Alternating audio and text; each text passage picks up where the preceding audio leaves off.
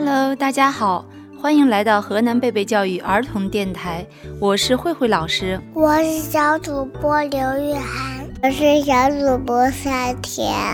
大家好，我是小主播唐一晨。大家好，我是小主播龙琪琪。今天我们大家一起为小朋友送上的是什么好听的故事呢？哦，原来是关于噜啦噜先生的故事。噜啦噜先生有一个很大的院子，还有一个很大的厨房，但他呢平时不爱做菜，可是，一到星期六的时候，他就会跑到城里的市场买来一大堆做菜的材料，然后在令他骄傲的厨房里做出各种特别的菜肴。他很得意，他还打算周六的时候请院子里的好朋友们一起来做客。我们一起去看一看吧。好呀，好呀。到了星期六，噜啦噜先生买来了一大桌做菜的材料，刚要动手，朋友们就进来了，约的是晚上，可他们好像都等不及了。我来帮忙，我来帮忙。大家这么说着，都挤进了厨房。这个东西怎么做呀？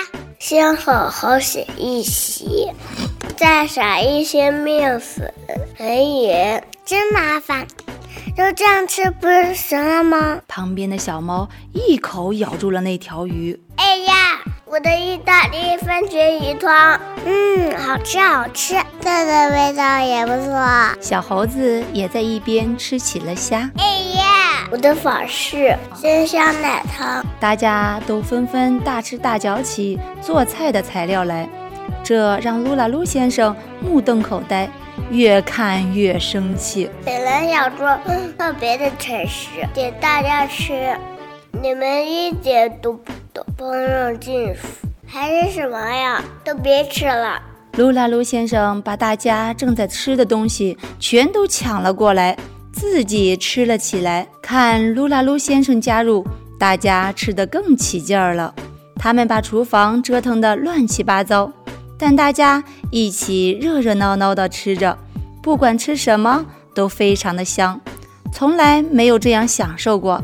材料都被大家吃得干干净净。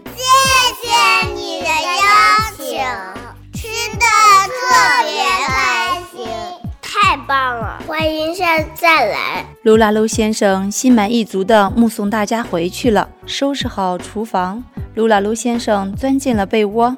突然，他坐起来，像说梦话似的嘟囔道：“糟了，忘了给他们上餐后点心，那些果汁冰激凌，还有印度式奶茶。”好啦，今天我们的故事就分享到这里。